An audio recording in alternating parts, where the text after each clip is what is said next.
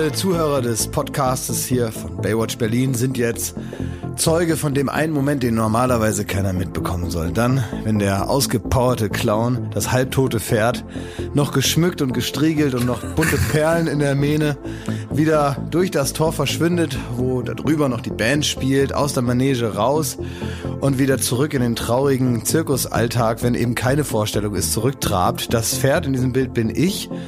Ähm, die Traurigkeit ist tatsächlich da, die muss ich mir gar nicht metaphorisch erarbeiten, sondern es ist genauso traurig, als wenn ich aus einem Zirkuszelt heraus auf so einen halbgefrorenen Acker zu meinem halb kaputten Wohnwagen wieder zurücktrabe und irgendwo irgendwie äh, altes, matschiges Stroh esse. Denn wir haben gerade eine Show aufgezeichnet. Ich habe vier Stunden lang mein bestes Showmaster-Lächeln aufgesetzt und jetzt verfalle ich zurück in die völlig branchenübliche Depression.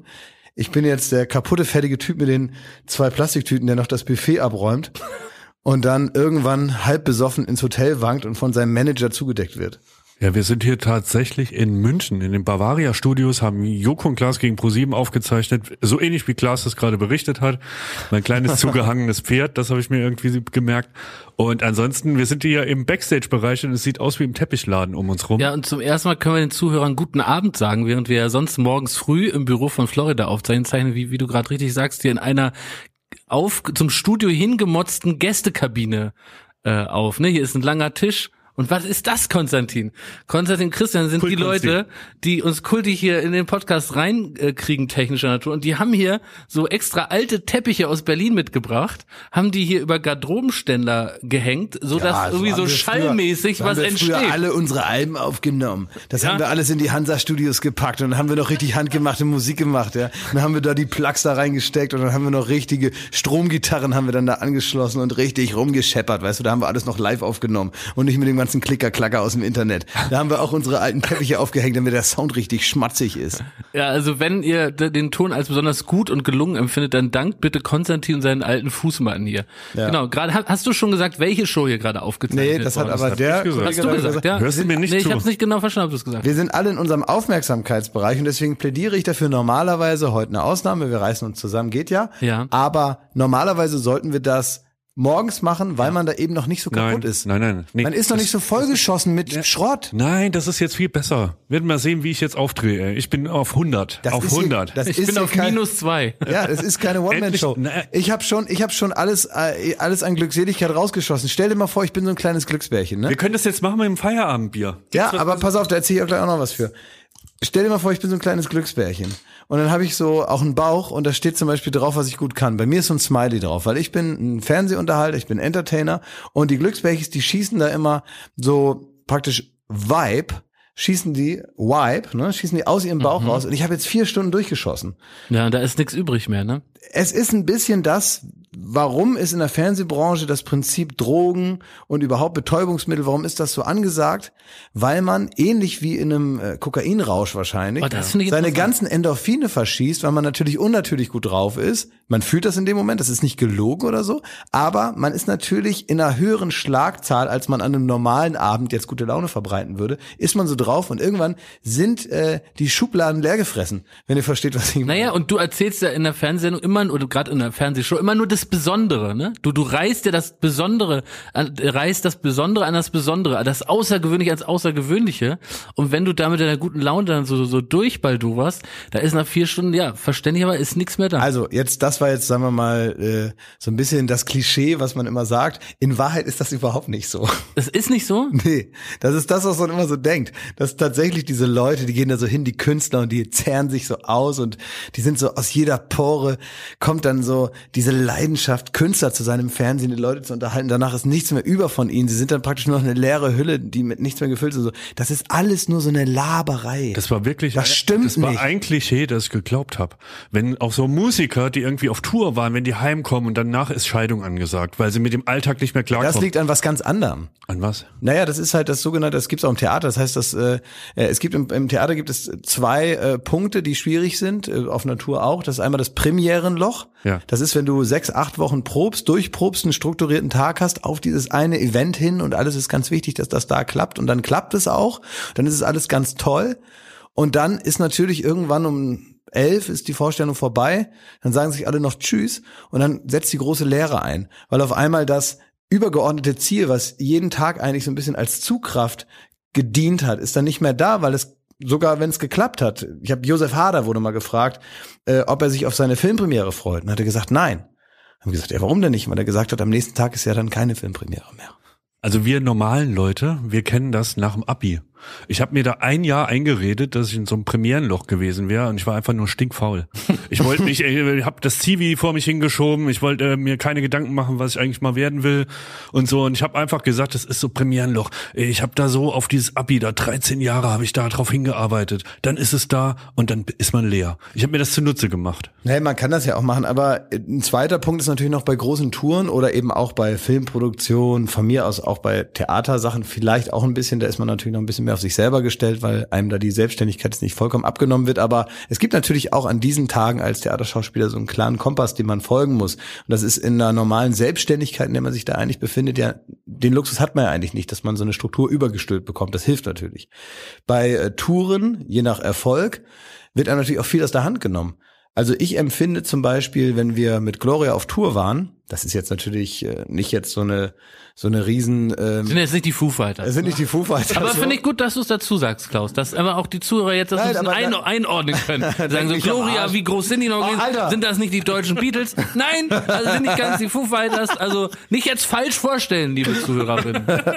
Nein, aber ich will einfach nur dazu sagen, dass selbst da, wo wir ja viel an Selbstständigkeit bist haben, Doch, du so hast doch lange da, mit Nirvana warst du doch an den Drums, oder halt die Klausi? Schnauze jetzt, du blöder Affe. Ey. Und es ist aber so, dass selbst da ist es so, dass du einen, äh, einen Tagesablauf hast, der total einfach ist. Und wenn du dann wieder zu Hause bist, dann musst du ja alles wieder selber machen. Und ich glaube, es gibt welche, zu denen gehöre ich nicht, äh, die dann da sitzen, der Kühlschrank ist leer, und dann heißt es, so, jetzt gehen wir mal los und kaufen, kaufen Klopapier. Das geht mir aber auch so, deswegen liebe ich es, wenn wir jetzt in München sind, dann sind wir alle im selben Hotel. Und äh, das Schöne am Hotelleben ist ja tats- tatsächlich, dass man sich um nichts kümmern muss. Es erstens kommen keine Briefe. Ich hatte jetzt erst wieder den Gerichtsvollzieher da, weil ich da was verbummelt habe. Dann stand da, ich habe sie leider nicht angetroffen. Beim nächsten Mal knallt's und es ging um 35 Euro. Und dann habe ich den angesagt, gesagt, es tut mir leid, ich bin super un unordentlicher Typ und äh, ich würde Ihnen jetzt die 35 Euro einfach überweisen. Bitte kommen Sie nicht. Aber das ist wirklich so, ne? Das ist wirklich so, ja, ja, ist wirklich da war der passiert. Gerichtsvollzieher. Der Ich war das Gerichtsvollzieher habe war ich dir da. überhaupt nicht zugetraut. Doch, doch, das ist, das ist schon auch so. Das ist auch, gehört auch zu mir, weil, ich kann ich kurz erklären, wollte ich eigentlich drauf hinaus. Ich lege solche Briefe, solche sogenannten wichtigen Briefe auf meinen Schuhschrank im Flur. Wenn die da ein Mitbewohner in meinem Haushalt wegtut in die graue Kiste, dann ist sie natürlich aus dem Sinn, dieser, dieses Schreiben und wird niemals bezahlt. Und da bin ich mit einem Fuß im Knast, weil da meine Ordnung nicht befolgt wird. Weißt du, So, was mein Pro Hauptproblem ist zu Hause? Ich muss immer die Strafzettel von meiner Mutter bezahlen. Wie kommt das denn? Das Auto ist auf mich angemeldet. Das sollte andersrum sein. Ja, und ständig rufe ich die an und sage, Mama, kannst du da nicht mal, ey, kannst du nicht einmal einen Parkschein irgendwo lösen oder vielleicht mal ein bisschen langsamer fahren? Das sind komplett umgedrehte Rollen. Und sie fängt dann auch an, da so rumzustammeln, so, ja, weil das war kein Parkautomat. Ich sage, natürlich ist da ein Parkautomat, ich wohne da ja. Klar ist da ein Parkautomat. Ja, der war kaputt. Ich sage, ja, dann 50 Meter weiter ist noch einer. Und so, und dann kriege ich immer den ganzen Mist, da irgendwelche 10-Euro-Dinger, die natürlich nerven, ne? Total. Aber, äh, Aber- Klaas, ich ja. fahre jetzt nicht den Jingle abfragen an den Prominenten, den denken wir uns jetzt einfach. Ja. Ich habe eine Frage an dich, weil du sagst ja jetzt gerade so, das ist ja, wenn man dann hier so in so einem äh, Trott drin ist von Shows und dann wird man überall betütelt. Könnte es sein, dass das für dein ganzes Leben gilt? Und zwar schon seit Jahren. Denn du hast gerade berichtet, dass eine de, ähm, aus deinem aus deinem Management ist eine eine Dame, die sich so ein bisschen um deinen Alltag kümmert. Die ist krank. Ja. Und Nee, kann es sein, dass du im Urlaub. Es, im Urlaub? Ja. Und kann es sein, dass du deswegen fast einen Flug verpasst hast oder wie war das? Nee, nee, das war anders. Nee, da hatte jemand vergessen, mich einzuchecken. Ja, genau. Nein, Ja. also es ist, nein, es ist so ein bisschen kompliziert. Also ich will das jetzt kurz mal, gehen wir mal zwei Schritte zurück, bisschen die Draufsicht auf Ja. mein. Es ist natürlich so, dass äh, wenn man relativ viele Sachen gleichzeitig macht und so, dass es immer gut ist, wenn einem einer dabei hilft. Ne? Was machst du denn noch außer Fernsehshows? Ich mache sehr viele. Nee, lass doch mal ganz kurz, also da, wir wollen ja so ein bisschen aufrollen, ne? Also Steuer, du hast ja, du hast ja ganz, ganz, du hast ja ultra viel auf der Uhr, ne? Du hast ja, also hast ja einen Tagesablauf, wo man sagen muss, äh, die musst du irgendwie äh, praktisch unter einen Hut kriegen. Du hast ja praktisch Late Night Berlin Ja. Montags. und dann, ähm, Nee, jetzt, also du hast, du hast Late Night Berlin, das ist immer montags, das ist fest.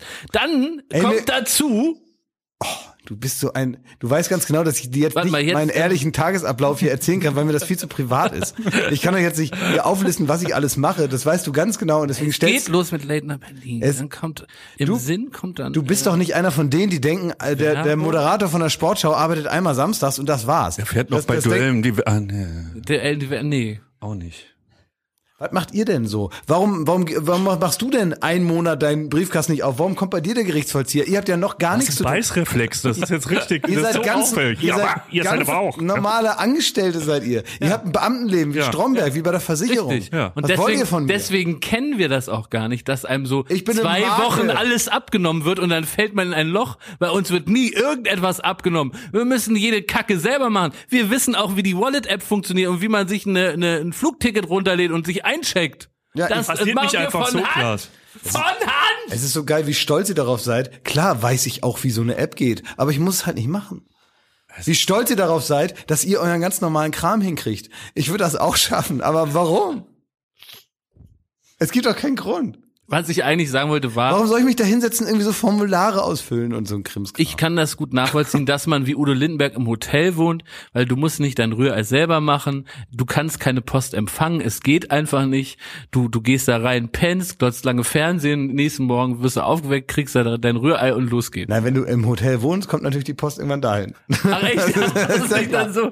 Man kann abhauen, man kann abhauen. Man kann einfach so, ich kenne auch Leute, die wir alle kennen, die sind dann einfach mal mehrere Wochen im Hotel Ja. und dann kommt halt nichts dahin und das ist dann so, die sind dann weg von der Welt, die sind dann wie verschluckt und dann sucht man die und dann findet man die nur anhand, äh, sagen wir mal, der nachgezeichneten Route des Sixt-Autos, was noch irgendwo vollgemüllt in der, in der Straße steht und dann merkt man, okay, wenn hier das Sixt-Auto ist, dann wird er wohl in dem Hotel sein. So Wisst gerne ihr, dass unser Kollege, unser geschätzter Kollege Sebastian Krage, der wurde von Beamten angerufen, von der Polizei und wurde gefragt, ob er tot ist. Ja, und Ob hat er, gesagt, vielleicht ja oder äh, nein? der, vor kurzem verstorben ist. was, warum? Weil er irgendwie, er hat sein Auto geparkt und irgend, äh, ähnlich wie du auch so ein bisschen verbummelt, und da ist ganz viel Laub draufgefallen und so und es war ein richtiger, irgendwann ein richtiger Schrotthaufen und keiner hat den weggeparkt und, Nee, und, man und, muss, und Basti ist so ein Typ, wenn ein Problem auftaucht, da gibt's zwei Menschentypen. Da gibt's Typ A, der sagt so, Problem analysieren, klären, aus der Welt schaffen. Und dann gibt's Typ B und das ist Typ Basti. Sagt erstmal, ja, jetzt war folgendes passiert, die Batterie war leer von dem Auto. Und sagte, uh, es ist halt die Batterie. Der sag ich, Basti, ist gar kein Thema. Du rufst an, die bringen dir eine mit, schließen das sogar vor Ort an und dann ist das erledigt. Und dann kannst du wieder fahren mit dem Auto, du kannst zur Arbeit fahren. Ja, also ich würde mich jetzt erstmal die nächsten Wochen so durchschlagen. Hat der Und nicht das jetzt erstmal, das Auto erstmal von da seiner so Mutter? parkt. Und das parkt da. Das parkt da. Das? Das parkt da. Das war jetzt kein billiges Auto. Nee, das ist ein gutes Auto. Das parkte da so lange, bis die Polizei angerufen hat, ob er tot wäre. Das Auto? Ja, Ja. ja. Das ist ein gutes Auto. Aber kann man ja auch verstehen, wenn die Batterie alle ist, ne? Ja, willst du ja machen. Dann fährt das halt nicht mehr. Ne? Aber das kenne ich von anderen Gegenständen. Dass wenn ich jetzt zum Beispiel irgendwie so, ich habe zum Beispiel relativ viel so Handys, ne? Ja. So irgendwelche, die noch über sind, ne? Mhm. Und im Prinzip gehen die, aber ich tue die dann in so eine Schublade zum Beispiel rein, in so eine Kramschublade, wo so alte Schraubenzieher rumliegen, ne? Kennt ihr so Schubladen, wo, Ja, so, wo man nicht ja. mehr weiß, welche Batterien sind jetzt voll und leer? Ja, und man tut die, natürlich, tut die natürlich nicht ganz normal im Müll, sondern man hat so eine Schublade, da mischen sich die voll mit den leeren Batterien. Dann hin und wieder, wenn man irgendwo ist und sieht so, eine, so einen Block Batterien, kauft man die noch, tut die da auch rein, dann nimmt man da zwei raus, die anderen purzeln dann so raus und dann vermischen die sich. Da ist auch immer Auslandsgeld drin. Stimmt, ja. Da Da ist sind immer, äh, aus Indien noch die. und dann sind da noch, ist da noch so, sagen wir mal, so eine aufgerissene Packung Power Stripes. Drei sind benutzt. Und ein sieben paar gibt's noch. Gebrauchsanweisungen sind auch mal drin. Gebrauchsanweisung und meistens ist das noch irgendwie so dann noch so Blumendraht oder irgendwas, was man mal irgendwo Ja. brauchte. Ne? So, genau. Und in dieser, in diesen Schubladen, da tue ich ähm, immer so technische Geräte rein, also zum Beispiel Handys. Und nach so einem halben Jahr denke ich, die sind kaputt. Weiß ich nicht. Irgendwie kommt das dann so über mich, dass Warum ich denke, tust du die denn überhaupt da rein? ja, irgendwo müssen die ja hin, wenn ich die nicht mehr brauche. Wie viele hast du denn? Vier, fünf? Aber es sind ja alte. Alt heißt wahrscheinlich so iPhone 11, ne? Nee, das ist ja das Aktuelle. Heute wirst du Ja, Pro, gegrillt, du merkst Pro, es. iPhone 11 Pro ist das aktuelle. Habt ihr irgendwie was, habe ich euch was getan oder so? Nee, gar Nee, nicht. ich weiß auch nicht, warum du Das so ist wahrscheinlich ein Bad Premierenloch hier bei uns. Ja. Das ist, wieso? Nee, das ist eher fast ein Denial-Loch. Also wir waren ja eigentlich bei diesem Thema, oder? Ja, wollen wir da zurückkehren zu? Ich weiß es nicht, keine Ahnung. Also wenn jetzt nicht zurückkehren heißt, äh, weiter auf mich einzuschlagen. Nee, du hast recht. Nee, du hast recht, es scheint mir nicht fair. Wir sind hier ein Kuschel-Podcast, nicht so ein irgendwie, wir, wir schreien uns jetzt hier Wir nicht. können wechseln zum Thema, wo ich weiß, dass du da was beizutragen hast. Du bist ja eingestiegen mit so einer Zirkusmetapher, ne? Mhm. Und ich wollte gerade kurz erzählen, dass ich als Kind begeisterter Zirkusgänger war. Ja, Also ich, ich begeistert. Ich habe noch Folgendes gesehen und ich, ich will euch erstmal fragen, ob ihr das mir überhaupt glauben könnt, dass ich das wirklich mit diesen trüben Augen gesehen habe. Und zwar zwei Braunbären mit Schlittschuhen auf einer Eisfläche, Nein. die Badminton gespielt hat. Und ich schwöre euch, es ist wahr. Ich bin neulich aufgewacht, mitten in der Nacht und dachte, Fuck, ich war im russischen Staatszirkus, da waren zwei Braunbären, die auf Schlittschuhen Batman gespielt. haben. Stimmt diese Erinnerung oder ist das was völlig Irres, was völlig im Kopf falsch zusammengelötet ist? Dann habe ich in meinen Unterlagen gekramt, hab noch mal das alte Programmheft gefunden, wo auch Bilder davon sind, wie Braunbären da Badminton spielen. Ich, das habe ich gesehen. War begeisterter Zirkusgänger und das ist eine der Erinnerungen. Also ich möchte kurz mal sagen, warum das Prinzip Zirkus nicht mehr ganz so aktuell ist im Jahr Das, 2020. natürlich, das erklärt genau dieses Bild. Und will kurz sagen, das war ein Zirkus, wo ich als Kind auch gut hingehen konnte, weil es eine Eisfläche gab. In anderen Zirkussen, da ist ja dieses, dieses Sägemehl, ne? Ja. Und da lief das immer so ab, ich bin begeistert hin, hab dann nach zehn Minuten roten Kopf gekriegt und dann Asthma. weil ich sowohl gegen Pferde allergisch bin, hochgradig, Nein. als auch gegen dieses, dieses Sägemehl. Also ich äh, muss ja auch sagen, dass Zu schwach für Zirkus? ja, ich habe praktisch mit dem Tod gekämpft, während der Clown die zweite Nummer gespielt hat. Also das ist so, dass äh, bei uns war auch mal ein Zirkus, da kann ich mich auch noch gut dran erinnern. Und wir hatten bei uns den Rodelberg um die Ecke. Das war halt wirklich ganz klein und da kam immer die, da, sag mal, Zirkus Krone war weit weg. Ja. Zirkus Roncalli, Zirkus Barum, die kamen alle nicht, sondern es kam äh, Zirkus Scheiße kam zu uns.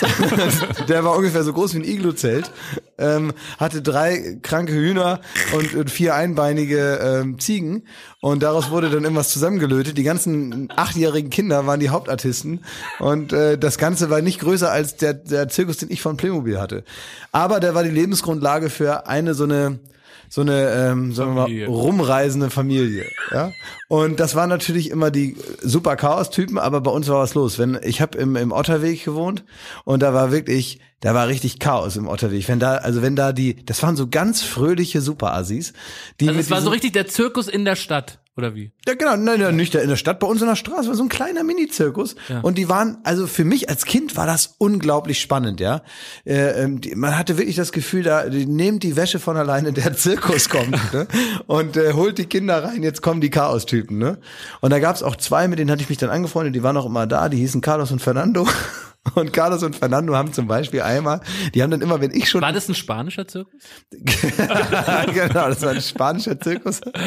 Vorne gab's Tapas und, und drin wurde Flamenco getanzt. Aber das, äh, Carlos und Fernandes zum Beispiel, da war ich mal richtig geschockt, wie, ähm, wie, wie soll man sagen, gesetzlos die waren in meiner Wahrnehmung. Ich habe ja eine sehr behütete Kindheit gehabt, es gab sehr klare Regeln. Ich musste also zum Beispiel um halb acht musste ich ins Bett, ne? Und da war es egal, ob draußen noch die Sonne schien oder was. Da wurden meine weißen Vorhänge zugezogen, die Sonne knallte in mein Zimmer und ich lag im kenn ich Bett das bereit zum Schlafen und mein Zimmer war neben der Haustür. Und dann hörte ich nur, wie meine Mutter die Tür aufmacht und Carlos und Fernando, die also ein Jahr jünger waren als ich, haben gesagt, ob ich rauskomme zum Spielen. Wo ich, dachte, wo ich lag in meinem Bett und dachte, sag mal, sind die super irre? Es ist doch mitten in der Nacht. ich lieg doch schon im Bett. Klingt wie zwei Figuren von und dann, Tarantino. Und dann hat, ja, so Kinder-Tarantino. Ja. Tarantino Kids. Ja, genau. Und dann haben die, da hat meine Mutter gesagt, nee, also der Klaas, der schläft schon. Da haben die die wahrscheinlich angeguckt wie ein Fragezeichen und haben dann noch die Frechheit besessen, um zu sagen, können wir uns denn mal von ihm Pfeil und Bogen ausleihen? und dann hat meine Mutter in ihrer Verzweiflung, weil das auch irgendwie leid tat, denen dann Pfeil und Bogen gegeben und dann haben die alle meine Pfeile auf das Dach von der Schule geschossen. Das und dann und auch nicht entschuldigt, auch nie was wiedergebracht. Und dann war ich einmal da, dann haben wir da irgendwas gespielt, dann habe ich mir den Kopf gestoßen und dann habe ich super doll geheult und dann hat Carlos gesagt, komm mal mit. Ich hab was. Und dann ist er mit mir zum äh, Wagen gegangen. Da hatten die so einen Wagen und hat gesagt, damit du jetzt nicht mehr so heulst, damit was Schönes jetzt passiert, was du allen erzählen kannst, gebe ich dir das, mach mal die Augen zu. Und dann habe ich die Augen wieder aufgemacht und hatte eine zwei Meter lange Bohr um den Hals. die Carlos da rausgeholt hat. Wir waren alle sieben. Es war super gefährlich. Das war richtig, das war richtig, das war wie so ein Guy Ritchie-Film. Da war richtig was los, ey. Wir hatten die auch immer in der Grundschule, so Schaustellerkinder. Schausteller. Oh, so einen hatte ich. Ja, und die kamen immer äh, saisonal. Also die waren dann immer nur so ein halbes Jahr, Jahr da, wenn die anscheinend in der Region irgendwie aufgedreht. Mhm. Und äh, das war immer so eine äh, so eine Sisyphus-Arbeit von von den äh, Erziehern zu sagen, so kümmert euch mal um den, der braucht Anschluss, nehmt den doch mal mit zum Spielen. Wenn man das aber gemacht hat, hat man von dem aufs Maul gekriegt. so und deswegen ähm, äh, da war irgendwie da da war auch der der Pädagoge überfordert, ne? Naja, das ist aber immer so. Das muss man denen halt irgendwie klar machen. Ich war aber vor kurzem. Ich, ja? ich, aber warst du auch begeistert von Zirko, Zir, Zirkata? Wie heißt es denn? Zirkei.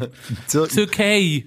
Nee, ich habe da wirklich keine Erinnerung dran, dass ich da so, ein, so eine Wahnsinnsstunde Echt? Gehabt. Nee. Weil ich glaube, dass uns das verbindet, Klaas. Dass ich glaube, der Zirkus ist ein Motiv in der Kindheit gewesen, ja. die uns angepiekt haben, dass wir Voll. Entertainment toll Voll, finden. Auf jeden Fall. Weil ich habe natürlich auch als Kind dann so von meinen Eltern so Zirkusvorführungen gemacht mit so einem Zylinder auf und so einer roten Nase, ne? ja. Weil ich das so faszinierend fand, dass Leute da tolle Sachen vorführen. Total. Ich habe da auch große Freude immer dran gehabt äh, und ähm, es gibt auch einzelne Familienmitglieder von mir jetzt, die Zirkus immer noch geil finden. Und deswegen muss ich dahin manchmal. Ja. Auch aktuell noch. Und das sind ja. natürlich alles auch nicht immer gleich der beste Zirkus. Der ist nicht immer gleich der Cirque du Soleil. Wie ist das denn heute? Ja, mit erwachsenem Blick. Wie, also, was weil sieht die Bären wird es ja nicht mehr geben. Genau, ich gehe, ich gehe grundsätzlich, genau, ich gehe grundsätzlich nicht in, äh, in den Zirkus, wo es Tiere gibt, weil ich das wirklich grausam ja. finde und das will ich auch nicht vermitteln. Ne? Also es gibt so auch kleine Zirkusse, die tatsächlich, manchmal machen die ganz gute Sachen und manchmal machen die einfach aus der Not heraus, es tut einem fast schon leid, richtig lebensgefährliche Sachen, die auch immer nur so haarscharf gut gehen. also, wo man wirklich weiß, die haben einfach niemanden, der das richtig kann. Kommt mir ähm, bekannt vor. Aber die Beschreibung. Ja, aber die wollen jetzt halt auf jeden Fall diese krasse Trampolinnummer machen, wo sie dann oben noch so sechs Meter ungesichert da über. Haben die bei YouTube gesehen. Das tun wir einfach mal nach hier. So, und du ja. siehst halt, dass der einen Millimeter neben diese Feder, wo, wo man dann praktisch mit dem Fuß in das Trampolin reinrutscht, dass sie so Millimeter daneben aufkommen und du denkst, das war hundertprozentig nicht geplant. Mhm. Und dadurch hat es natürlich irgendwie einen Reiz, ne? weil man weiß, da ist irgendwie was los. Das ist wie halt so, wie so äh, Unfallvideos bei YouTube gucken, wo du immer nur denkst, na, ne, was kommt hierbei raus?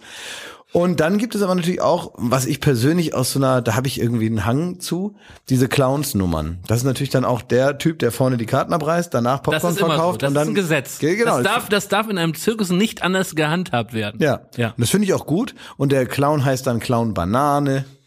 Und der Clown Banane macht dann richtig dumme Sachen und so, ne? Und das ist natürlich kein Gag sitzt, ne? auch nur ansatzweise.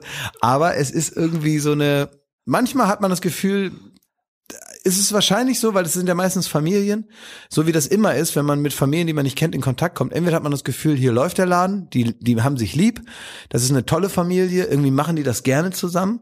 Und dann hat man auch ein gutes, herzliches, warmes Gefühl. Mhm. Oder man hat das Gefühl hier, äh, was auch immer, die Ideenlosigkeit und vielleicht auch ein bisschen die Perspektivlosigkeit, was ja dann auch ein bisschen traurig ist, hält sie irgendwie zusammen. Und das ist dann natürlich auch nicht schön anzuschauen. Das war der Grund, weshalb ich mich von Zirkus äh, verabschiedet habe. Äh, ich finde das so wahnsinnig deprimierend, weil die einfach nicht mehr mithalten können mit dem, was Fernsehen liefert, was, äh, da rede ich gar nicht von Netflix etc. Das ist halt irgendwie, das ist so analoge, analoge Scheiße. Meldung, die es nie geben wird, der Zirkus verdrängt Netflix.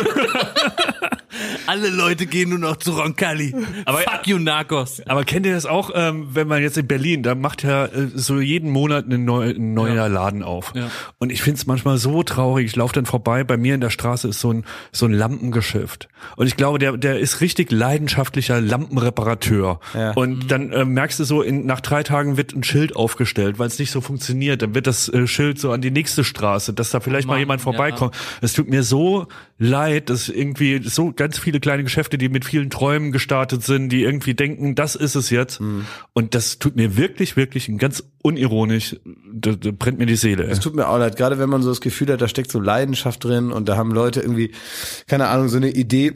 Es gab mal bei uns in der Straße, in der alten Straße, wo ich gewohnt habe, und Laden, die haben, und da hätte ich denen vielleicht auch vorher sagen sollen, dass das vielleicht nicht die allerbeste Idee ist. Es war so ein bisschen gut bei Deutschland, aber im eigenen Land. Äh, also nicht wegfahren, aber trotzdem eine blöde Geschäftsidee haben. Ähm, die haben Knöpfe verkauft. Verschiedene Knöpfe. Und also denkt, also ich will euch hier jetzt nicht, das ist, es, weiß ich, gibt es die blaue Mauritius der Knöpfe und wenn man die hat, hat man gewonnen oder was? Ähm, ich habe noch nie gehört, dass da einer sagt, ey, da gibt es das eine Knopfgeschäft, da fahre ich auch noch hin. Alter, die bei mir in der Straße war mal ein Aufklebermuseum. ein Aufklebermuseum. Spoiler hat sich nicht gehalten. Ne? Ey, das sind wirklich die dürfsten. Kennt ihr, habt ihr auch Aufkleber gesammelt Ja. in der Grundschule und so? Sticker, ja. Ja, die Sticker. Und die haben einfach nie aufgehört. Ja, Und haben das dann zum Beruf gemacht für, für zwei, drei Wochen. Es gab, es gab ein, ein, ein Geschäft, was Jakob und mich in gewisser Weise ähm, verbindet, äh, wo man immer ganz leckeren Kuchen hatte. ja. Und da, äh, da wirklich von heute. Lecker. Ey, ich habe, darf ich kurz sagen, dass wir tausend Leute bei Instagram geschrieben haben und, und eine Frechheit besitzen, nicht ohne guten Tag, einfach nur so, hm, lecker. Und manche sind so dreist und schicken mir das als Sprachnachricht. Da muss ich aber bei jeder lachen, wenn ich die aufhöre. Einfach nur so, hm, lecker. Schicken die mir. Schicken die mir. Also es ist mal so. Ähm, es gab so ein, manchmal kündigt sich ja im Falle vom Aufklebermuseum oder bei meinem Knöpfeladen, da kündigt sich ja an, dass das vermutlich nie mehr lange gut geht. Ne? So, da weiß man schon, bei der Eröffnung denkt man, ui, ne, schenkt man nicht so viel Sekt aus, am Ende ärgerst du dich. Ne? Und äh, und dann gibt's aber so Läden, die so dazugehören, dass man so richtig verwundert ist, wenn die auf einmal nicht mehr da sind. Gehören zum Leben. Die gehören Ja. zum Leben. Und es gab ein so geiles Ich Kuchengeschäft. wollte es gerade lecker sagen. Der war wirklich gut. Ja, es hat wirklich. Darf ich kurz erzählen, was es so gab? Ja, es interessiert es die Zuhörerinnen und Zuhörer? Wir sagen nicht, wie es hieß, aber erzähl, Ich was es gab. also darf ich so ein bisschen, Ja. also es gab, was ich sehr, sehr gemocht habe, so einen ganz leckeren Käsekuchen. Ja. Mit, äh, der hieß, aber es hat so eine österreichische Bezeichnung, diese so, äh, wie heißt denn dieser, dieser Creme? Topfen. Topfen, das war Topfen, bisschen käsig. Topfengulatschen. Genau. Und dann gab es so, äh, so kleine Törtchen aus so einem Schokoteig mit so Streusel und Pflaumen drin. Und Mohn und so. und Mohn gab's auch mit, das ist aber mit ähm, äh, Birne gewesen und Ja, Aprikose genau. gab's die. ja. Und Also- natürlich Sachertorte. ganz Ja, viel. und was auch immer gern gekauft wurde, war, wenn meine Mutter da war, die, die haben auch glutenfreie äh, Stücken gehabt. Ja. So. Und die haben Auch toll. Haben auch, haben auch selber Sachen. Nur äh, ist der Punkt erreicht, Ja, ja. wo man das nicht noch weiter Ja, ja, erzählen Ja, muss. ja, das können wir und in dann, die Description machen. Ne? Da- dann war das wirklich wie Marmorkuchen hatten die ja, auch. Marmorkuchen. Aber so einen saftigen, Ja, weißt lecker, du, der nicht lecker. innen trocken ist, sondern der so. Könnt ihr euch an den Film The Game erinnern? Da will Ja. er doch dann, nachdem er feststellt, irgendwie läuft hier was schief, will er doch zu dieser Firma zurück, die äh, offenbar diesen ganzen Vorgang äh, losgetreten hat. Zu der Firma CIS heißt die, glaube ich. Und dann geht Michael Douglas in dem Film zurück und will diesen, dieses Spiel, was in seinem Leben stattfindet und ihn unter Druck setzt, will er wieder aufhören, indem er da hingeht und sagt, ich werde dir den Vertrag kündigen. Und auf einmal kommt er dahin und dieses Büro, was gestern noch da war, steht leer. Und es sieht aus, als wenn es seit Jahren leer steht. So ging mir das mit dem Kuchenladen. Das war auch von heute auf morgen. Ich habe da das, das war wirklich so wie in der Dahlmeier-Werbung, haben die da so mit so einer feinen Schürze noch eben das Messing abgeputzt und alles war richtig geil. Und dann war es auf einmal weg und dann hing da ein Schild und auf dem Schild stand in etwas zickigen, zickiger Grundton Gewisser Unterton, ja. ein gewisser Unterton in dem Film. Da stand ja, wir können hier leider nicht mehr weitermachen, weil wir nämlich kein Personal finden. Und da dachte ich mir, Moment mal, also ob da nicht ein bisschen Selbstreflexion vor, vom Schreiben dieses Schildes auch gut gewesen wäre. In Berlin, wo jeder, der auch egal was, ob es ein Aufkleber oder ein Knöpfelmuseum ist, du findest eine Fachkraft, die da 37 Jahre arbeitet, ja. wenn das Ding so lange läuft. Es ist, keine Stadt hat mehr Bedarf an irgendwelchen kleinen Quatschjobs. Und Jobs, die man nebenbei macht, neben dem Studium, neben irgendwas, ja. Kuchenverkäuferin gehört dazu. Wenn man es nicht Ich zum schafft, Beispiel wäre super gerne Kuchenverkäuferin. ja, du wärst Kuchenverkäufer, Kuchenverkäuferin. Wenn man niemanden findet, der mit einem gemeinsam den Kuchen verkaufen will, dann muss man sich an die eigene Nase fassen. Absolut. Und dann lief das einfach nicht gut da im sozialen Miteinander. Dann war man ein nicht so guter Chef. Dann war man ein Ja, guter Kuchenheini, Ja. aber man war kein guter Chef. Oder die Assistentin war krank. Nee, in Urlaub. Ja, genau. Die Assistentin. Werbung. So, was kann man alles Schönes machen mit drei Zähnen im Mund? Man kann Capri-Sonne trinken, man Kann ja kann, putzen kann man die auch. ja, man kann, Spart viel Zeit morgens. man spart viel ja. Zeit. So, man kann vielleicht lustige Liedchen pfeifen oder man kann, ähm, ja, bei Karussells kann man die Schiffschaukel anhalten. Oder die so. Bremsen. Ja. so, das sind alles so Dinge, die man mit 13 hinkriegt. Aber die allermeisten Dinge im Leben, die sollte man mit komplettem Esszimmer, wie wir sagen, begehen. Also alle Zähne sollen noch drin sein. Und wenn es nicht die eigenen sind, dann sollen sie wenigstens so ähnlich aussehen und genauso funktionieren. Und das ist dann Zahnersatz. Und uiuiui, das geht ins Portemonnaie. Es sei denn, man ist schlau und man hat rechtzeitig in welchem Alter auch immer, denn ein Zahn, der guckt nicht in den Personalausweis. Der kann auch mal sagen, ich verabschiede mich jetzt im Alter von 21. Auf Wiedersehen. Ähm, oder eben später, wo es dann wahrscheinlicher wird. Wenn ihr eine Zahnzusatzversicherung habt von der Allianz, dann habt ihr was davon. Das Ganze wird vor allen Dingen wahnsinnig bequemer darüber nachzudenken. Ja? Bei der Allianz, da gibt es eine Zahnzusatzversicherung als perfekten Partner für gepflegte Zähne. Das Ganze nennt sich Mein Zahnschutz und die bekommt man ab. Und jetzt Achtung, ist das nicht das mal wert? 12,94 Euro im Monat. Ey, da geben andere Leute mehr Geld für ihr Fußballabo aus. Muss man überlegen, ey. Natürlich. Und vor allen Dingen, wenn man mal was hat, dann was mit den Zähnen zusammenhängt, dann gibt es nicht mehr die Frage, macht man das jetzt oder macht man das nicht. Man muss es immer auf jeden Fall machen, weil es A, sau weh tut und weil es natürlich auch nicht irgendwie verrückt aussehen soll dann ein Leben lang. Man sagt ja nicht, gut, dann esse ich nur noch auf der rechten Seite. Das machen wir in der Regel nicht und deswegen möchte man nicht diesen riesen Batzen Geld dann bezahlen müssen, den sowas nun mal kostet, weil das soll ja auch lange halten. Also macht es doch mal oder denkt mal darüber nach. Die Zahnzusatzversicherung der Allianz ist immer für dich da in diesen Situationen. Da gibt es hochwertige Füllung statt Amalgam. Das ist ja schon mal was. Ne? Amalgam ist ein bisschen das Asbest für Zähne. Ne? Ja, das, das will man äh, nicht haben. will man nicht haben. Ähm, erstklassige Inlays, Implantate, Bleaching, professionelle Zahnreinigung, innovative Behandlungsmethoden und vieles mehr. Also das strahlende Lächeln, das ihr jetzt gerade im Gesicht habt, das möchtet ihr doch noch ganz schön lange haben, oder? Damit ihr auch morgen noch kraftvoll zubeißen könnt. Allianz.de slash mein Zahnschutz. Oder geht einfach zu einem der ExpertInnen vor Ort. Da bekommt ihr dann alle nötigen Infos und dann könnt ihr gucken, welches Angebot für euch das Beste ist. Ist ja auch vielleicht nochmal unterschiedlich. Der Link und alle Infos, die ihr dazu braucht, die kriegt ihr natürlich in unseren Den Shownotes. packe ich, jetzt- den packe ich jetzt da rein, den Link. Ich nehme den mal kurz und Ja? pack den da jetzt rein. Pack ihn rein in die ich habe ihn Shownotes. jetzt reingepackt. Ja. Allianz.de slash mein Zahnschutz war das, ne? Der ist ja genau. reingepackt. in Da ist die Shownotes, reingepackt. Da könnt ihr die Zahnarztkosten einfach weglächeln. Werbung Ende. Es gibt ein Geschäft in Berlin, das heißt Trödeldödel. Trödeldödel 1 und es läuft, offenbar so gut, dass Trödeldödel 2 gibt es mittlerweile auch. Da bei unserem alten Studio mittlerweile. Es gibt so ein paar Sachen, die sind durchnummeriert. Es gibt zum Beispiel auch, Mhm. gibt's auch mehrere. Wobei ich glaube, 1 und 3 sind wieder zu und ich glaube nur noch 2 gibt's. Ich bin mir nicht Warst du sicher. da nicht mal mit Böhmermann? Ja, mit Böhmermann war ich da mal, ich war da, war da schon mehrmals. Äh, Für alle Nicht-Berliner müsste man mitliefern als Information, was ein ist, weil das klingt ja erstmal schön. Ne? Also man sagt sein, das sind wir jetzt ja hier auch in dieser Konstellation, Ja. aber so wie man im sein soll, das sind wir hier nicht. Wir sind nämlich angezogen. Spoiler Das alert. sind aber ganz nette Leute da. Also Das wer- ist ein also, Swingerclub. Ja, sicher. Ja. Aber das ist da wird natürlich, gefickt. ja, und? Ist ja. doch schöner ich als versuch's ja nur zu beschreiben Ja, ist doch, ist, doch, ist doch schöner, als wenn das jetzt ein Laden ist, wo man sich aufs Maul haut. Also es ist, ist doch irgendwie Grund. Ende. Stimmt. Huch. Huch. Ja. Ähm, Ja. ja. also ähm, genau, das ist ein Swinger. Ich war da mal, äh, wir haben mal für die Harald Schmidt Show da gedreht, äh, äh, Böhmermann und ich, und das war eben so ganz witzig, weil man kommt ja normalerweise in so Swingerclubs nicht rein, aber man will natürlich immer wissen, wie sieht's da drin aus. Also Absolut. ich bin immer total neugierig, wie das in so Läden aussieht. Ich würde aber natürlich Kannst du uns mal mit reinnehmen? ja, ich kann euch da gerne mal mit reinnehmen. In diesen Swinger oder auch in vergleichbare, weil ich wahrscheinlich glaube, Ja. dass die überall ähnlich sind. Ne? Also was ich grundsätzlich sagen muss. Klaas, sorry, eine Sache noch. Ja, Überleg's dir gut. Du Ja. hast schon mal so losgeledert übers Berghain ja. Und jetzt kommst du nicht mehr rein. Ich will da Wenn gar du nicht jetzt mehr ran. beim genauso loslegst und erklärst uns, wie es da ist, dann kommst du nicht mehr rein. Ja, oh ja. ja da Da musst du ins Ficken 3000 gehen. oder ein Stahlrohr. Ja. Also man geht rein durch die Tür, was sehe ich jetzt? Naja, also ich möchte kurz vorher eine kleine, kleine, ähm, Erstmal duschen oder willst du anfangen? ein kleines Intro.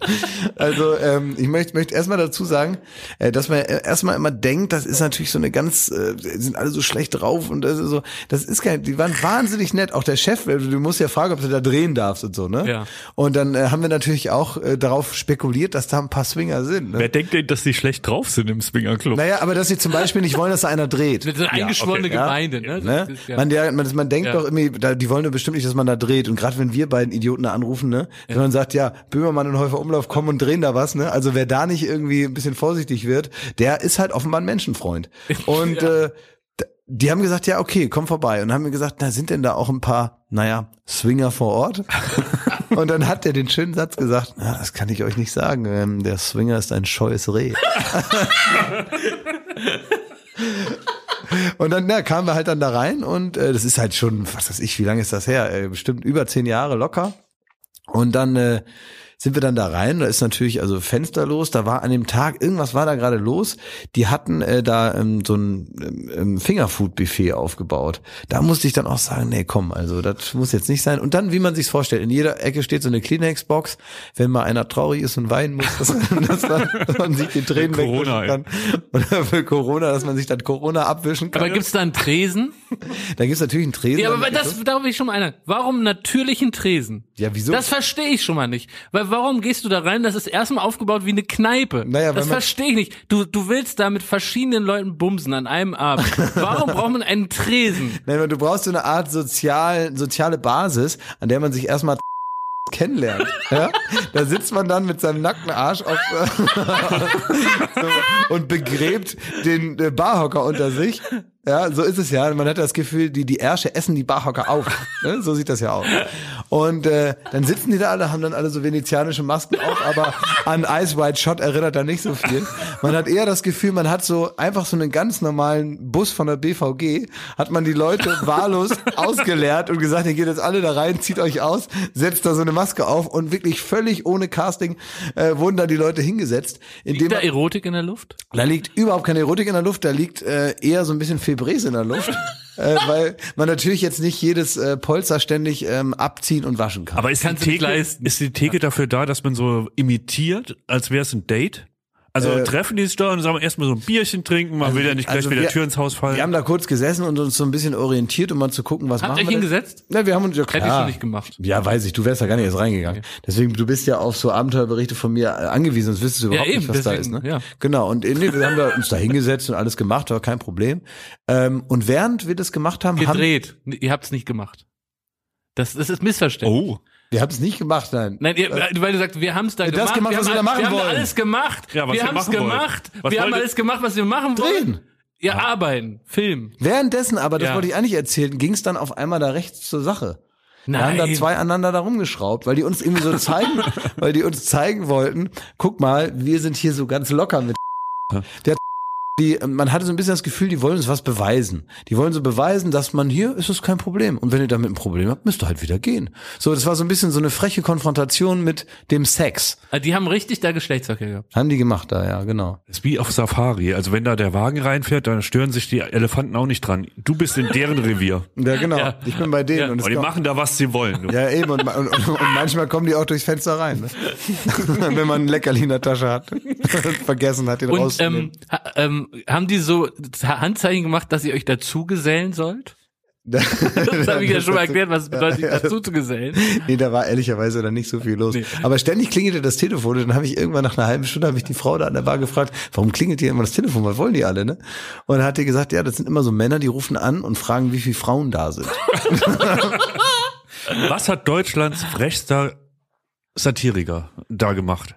Wir beide haben, muss ich sagen, da eine kindliche Freude daran gehabt, das uns alles anzuschauen. Das war wirklich sehr Was war denn witzig. der Auftrag von dem Dreh? Ich weiß nicht. Wir haben, äh, da ging's, äh, da war diese große Ergo-Versicherung, die haben noch damals so Incentives gemacht, die sind Ach, zum Bumsen, Bulgarien, ne? zum Bumsen nach Budapest oder irgendwo hingeflogen und haben dann da ähm, in irgendwelchen Saunaclubs da so krasse Mitarbeiterbelohnungs-Jahresendveranstaltungen gemacht und das kam dann raus, dass die offenbar die Versicherungsagenten, die ganz besonders gut gearbeitet haben, dass die dann da einigermaßen schlüpfrig da sich äh, bedienen durften am, am Buffet des Lebens. Und äh, das haben wir ähm, persifliert, indem wir ein ARD-Incentive nachgestellt haben dort. Und da haben wir praktisch ähm, für die besten Mitarbeiter der ARD gab es ein Incentive im Aber das war jetzt nicht der Dreh, bei dem dann Böhmermann den Borat-Anzug da anhatte. Nee, das war unabhängig Und den von mir. Sombrero. Das war unabhängig von mir, das Als äh, er über die Domplatte gefahren ist, Ja, mag ich. ja, Ja. ja. Das war nicht dasselbe. das war nicht dasselbe. Das, Das ist ja auch in Köln, ja, stimmt. ich weiß gar nicht, ob das überhaupt ein Dreh war. Ach so, das war also Das ist- private Aufnahme. Bin ich mir nicht sicher. Ich Ja. weiß nicht, warum das gemacht wurde. ja. Also deswegen äh, äh, kann man ja vielleicht die Neugier verstehen, mal bei sowas rein. Ich weiß nicht, wie wir jetzt darauf gekommen sind. Wollen wir unsere Zuhörer jetzt als Fazit ermutigen, dass diese Experience mal zu machen? Auf Wie- keinen Fall Wie da gehen wir jetzt da raus? Ich würde auf Nicht keinen Fall da reingehen. Also wenn man jetzt irgendwie sagt, man geht äh, in so, manchmal gibt es so Kneipen, die heißen so Schultheißquelle Ja. oder so, ne? ja. Ähm, und man Gibt's geht ja dann wirklich im Moabit die Quelle. da, ja oder die Quelle heißt Ist dann keine genau. Quelle übrigens, ja. Sondern ist halt eine Kneipe und ist so richtig, ne, da am, am Tresen sitzen dann halt so ältere Herren und äh, Die rauchen gern. die rauchen gern und trinken gern Bier und mal knobelt einer, ne? Ja. Und wird auch mal ein bisschen Skat gekloppt. in der Ecke und einer äh, stirbt gerade hinten vorm äh. Dattelautomaten. Genau. Ja. Und es liegt so ein bisschen Qualm und Bulettengestank in der Luft. Ne?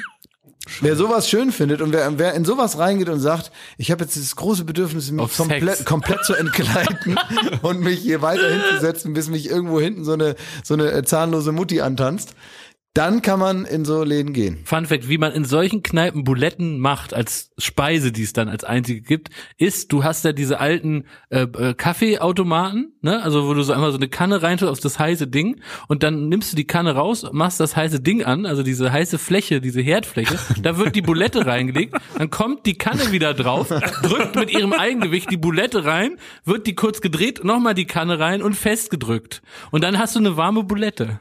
So, machen wird die das, gemacht in einer ja richtigen, echten Berliner Kneipe. Ich habe irgendwie so das Bedürfnis, weil die Leute damals, es ist lange her, die waren so nett zu uns, ne? Ja. Ähm, ich habe das Bedürfnis, da nochmal zu sagen, weil wir natürlich immer dazu neigen, hier das noch ein bisschen heftiger darzustellen. Also es ist, eigentlich war da eine nette Atmosphäre und es waren coole Leute so.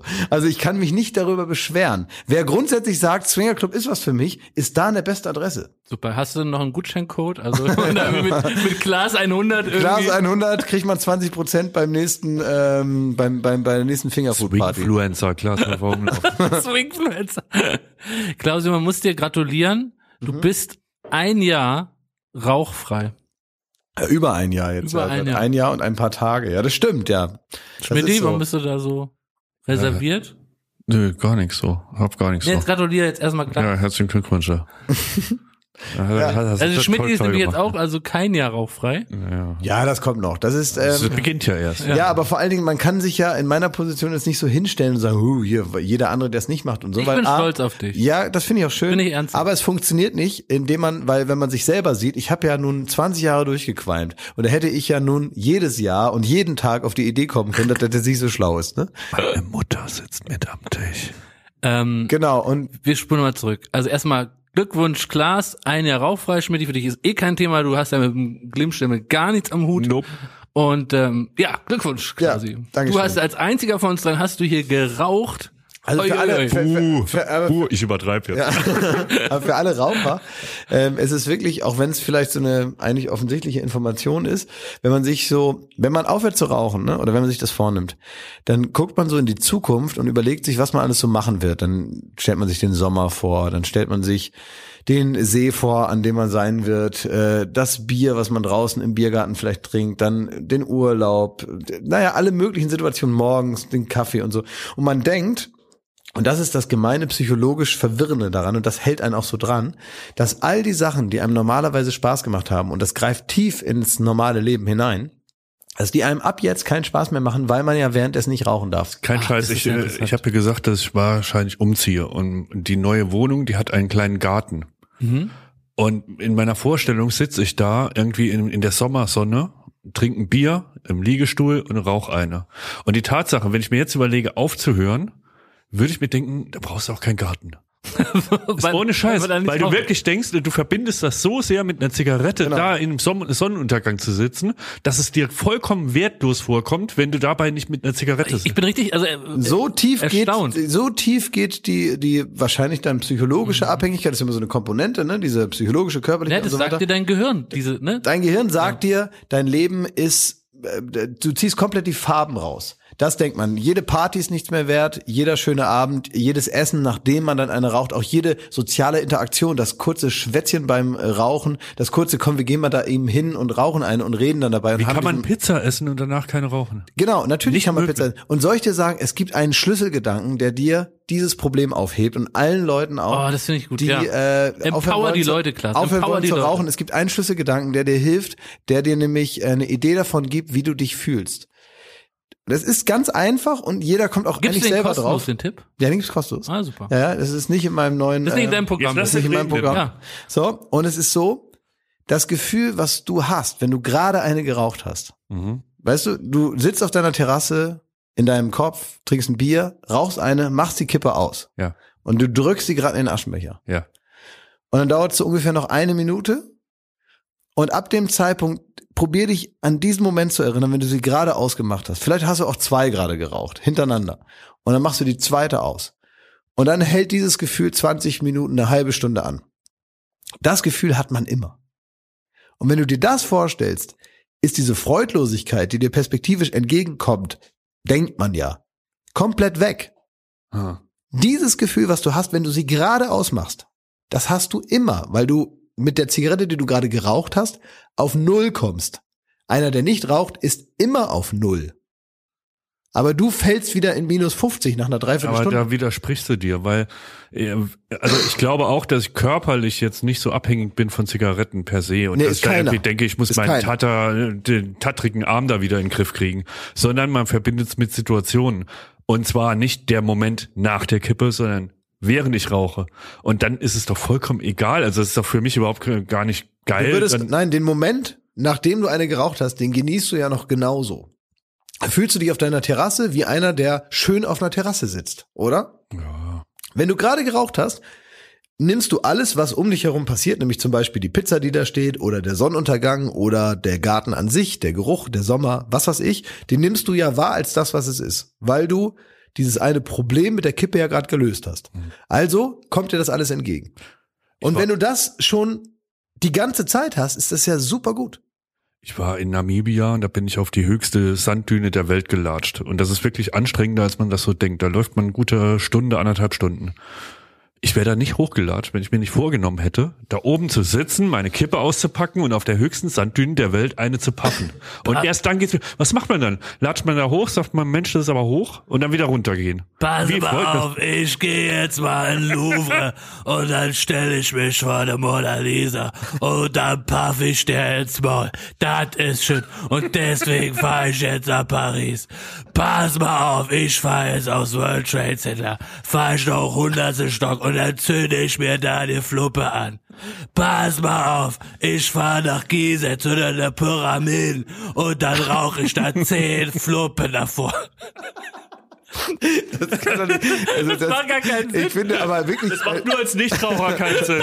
Nee, das aber- weiß, was ich meine. Ich weiß schon, was du meinst, aber das Ding ist zum Beispiel jetzt, mittlerweile mit einigem Abstand kann ich das ganz gut beantworten.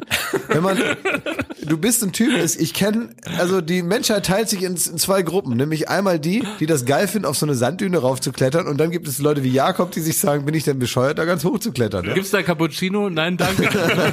Du würdest auch, ohne, also du bist einfach kein Typ dafür. Das heißt, im Grunde deines Herzens, Herzens bist du einer, der da einmal hoch will, weil du diese Erfahrung offenbar in deine, auf deine Bucketlist setzen musst, ja? Genau. Wenn du jetzt aber nicht rauchst, wärst du immer noch so einer, der da hoch will. Und dann stehst du da oben, guckst dir alles an und denkst, krass, jetzt bin ich hier oben. Und das reicht dir dann. Ich war ja in äh, Südafrika und äh, ich war in Kapstadt und dann hieß es mal, man muss auf den Tafelberg und so, ne? Da dachte ich, oh nee, ey, da ist es windig, es dauert lange. Da habe ich gehört, die letzte Stunde muss man selber latschen. Und hab ich gesagt, kein Bock, kann ich mir vorstellen. Blick von oben. da habe ich einfach gestrichen, ne? Und stattdessen lieber schön Flat White mit Hafermilch. Ne? einfach gestrichen. Kann ich mir vorstellen. Aber Glas, wir hatten doch auch wirklich so die, die besten Momente, auch bei Duell, ob es am, am Vulkan war oder bei den Eingeborenen. Moment, habt ihr am Vulkan ja so geraucht? Ja, Am größten Aschenbecher der Welt. Ja. Habt ihr eine da waren wir nicht allein. Mutter Erde hat mitgequalmt. Ja, das stimmt schon, aber ähm, auch das, ich mu- muss es ja nur mal so sagen, auch wenn ich jetzt so wirke wie so ein wie so ein Missionar, so einer, der im Knast zu Gott gefunden hat und jetzt allen davon berichtet. Ja. Ähm, George Foreman sitzt ja, vor mir. total bescheuert. Ne? Ähm, so will ich gar nicht rüberkommen, aber ich möchte schon Leuten also ich kann zum Beispiel überhaupt nicht verstehen, wie man noch nie in seinem Leben geraucht hat. Das ist mir persönlich, also ich, das ist ja, ich habe Ja, wirklich das- in meinem Leben noch nie es geraucht. es ist das Beste, was man machen kann. Ich kann es nicht verstehen, weil ich immer denke, das will ich mal gemacht haben so. Ähm, das Beste ist natürlich, wenn das gar nicht erst passiert.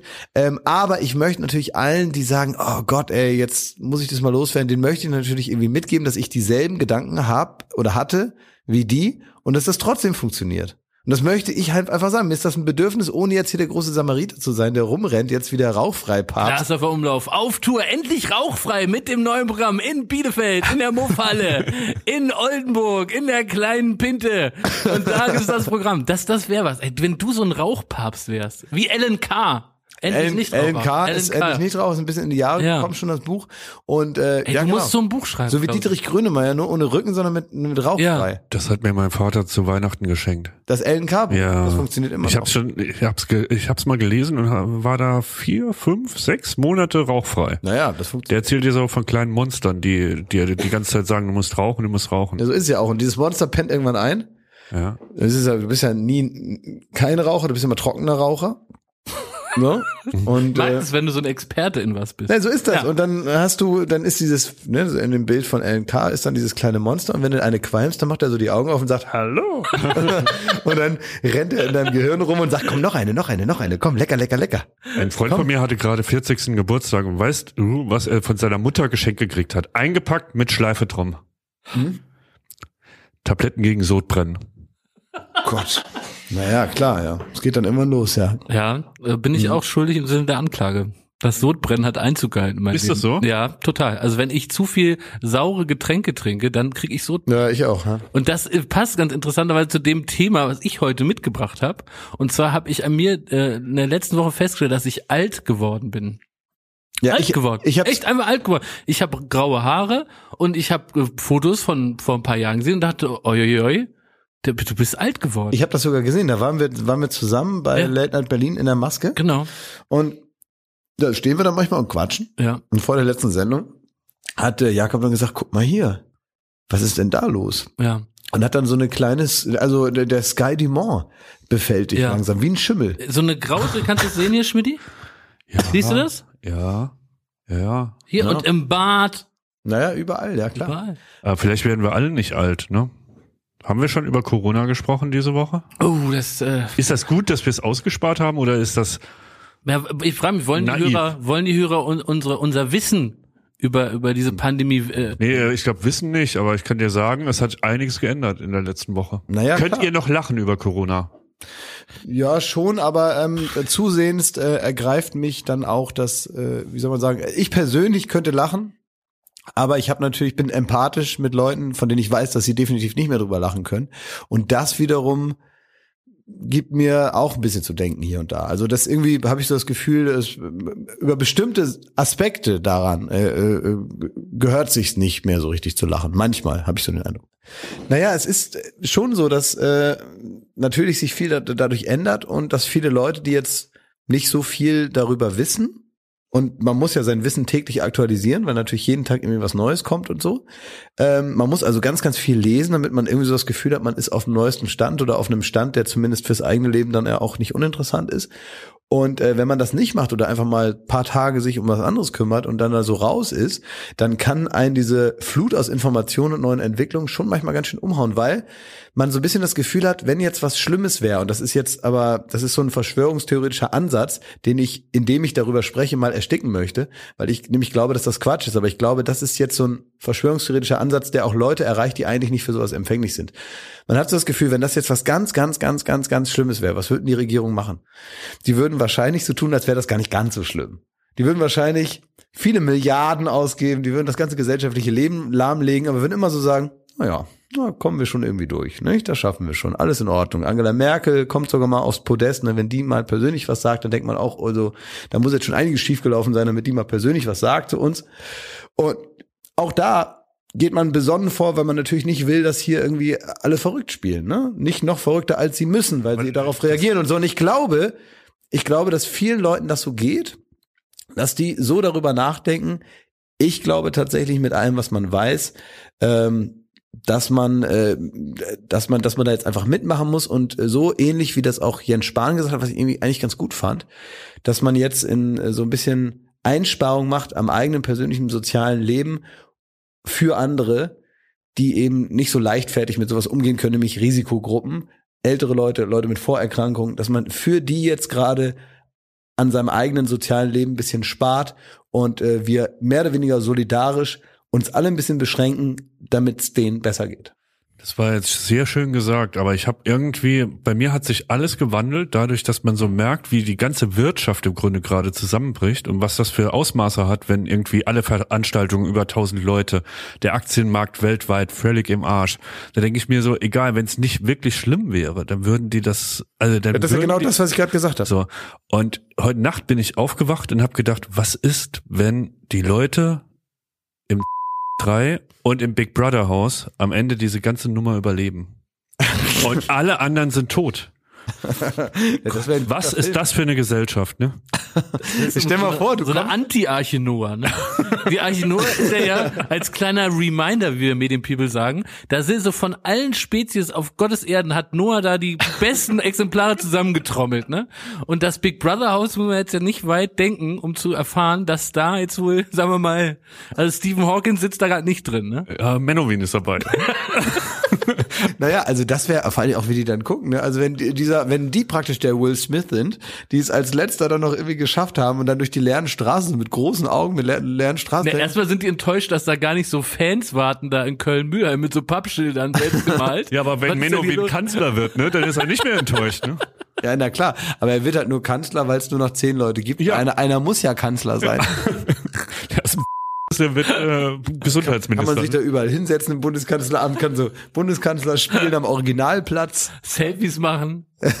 Selfies, aber ja, wem zeigen, wo posten. Ja, man, ey, diese Corona-Scheiße, mir geht's langsam auf die Nerven, muss ja. Ich würde jetzt irgendwie, dass es aufhört und vorbei ist. Aber ja, man, man hofft natürlich immer, dass es jetzt irgendwie knallheiß wird und dass am Ende, äh, sagen wir mal, ein Problem mit dem anderen erschlagen wird und dass der Klimawandel uns jetzt den Virus kaputt brennt. Ich sag mal, Jakob hat mich die letzten Tage nur angebrüllt, weil ich die, die Desinfektionsflaschen falsch benutze. Ja, Schmidti rafft es nicht, ey. Ja, ich weiß, hab's schon Das hat dich auch sauer gemacht, Klaus, so muss Ja, ich ja. zugeben. Ja, hab schon gesehen. Da sind diese, diese Flaschen hier am Studio angebracht, Ja, wo und du, er- und er das drückt die immer mit der- jeder, Er der mal die immer mit Emergency der- Room mit- gesehen hat und weiß, wie Dr. Green sich die Flossen fertig macht, der weiß, die Musik kommt da, da, da, da, da, da, und dann gehst du so mit dem, mit dem Ellenbogen auf den Hebel rauf, den langen, und dann kommt da die Pampe raus. Aber aus irgendeinem Grund drückt Thomas sie mit der Zunge runter. Und man weiß gar nicht warum. Ja, stimmt. wisst ihr Was ist das für eine Angewohnheit? Wisst ihr eigentlich, dass in diesem oder einem wahrscheinlich genau gleich aussehenden Raum morgen jemand ist, den zumindest ich sehr bewundere, nämlich der echte Mario Basler. Nein, stimmt. Warum? Der echte Mario Basler, der, der ist, wird äh, morgen, wird der in der Show sein. Spoiler, Klausi, der Mario Basler wird da sein. Ihr werdet gegen Mario Basler in einer nicht zu verratenen Disziplin antreten müssen. Pro7 hat den gebucht, hat den hierher verschifft und er wird da sein. Hat er was mit Rauchen zu tun? Es wird nicht Wettrauchen sein und ich glaube mit Rotwein hat es nichts zu tun. Aber der echte Mario Basler wird hier sein. Oh, das ist ja ein Ding, der immer, ich habe immer das Gefühl, oder nicht das Gefühl, das ist so, äh, dass ich immer noch äh, einen offenen Streit habe mit Mario Bas. Das ist immer so, man geht auseinander und hatte sich gerade in der Sendung bekriegt und gestritten und dann sagt er dann in irgendwelchen Einspielen immer, wenn ich den das nächste Mal sehe, ich kann das nicht so nachmachen, wenn ich den das nächste Mal sehe, dann hau ich dem aufs Maul. So. Das sagt er irgendwie, das ist immer so das, was überbleibt und immer wenn ich ihn wieder sehe, denke ich, ah, wollte er mir nicht auf den Maul hauen?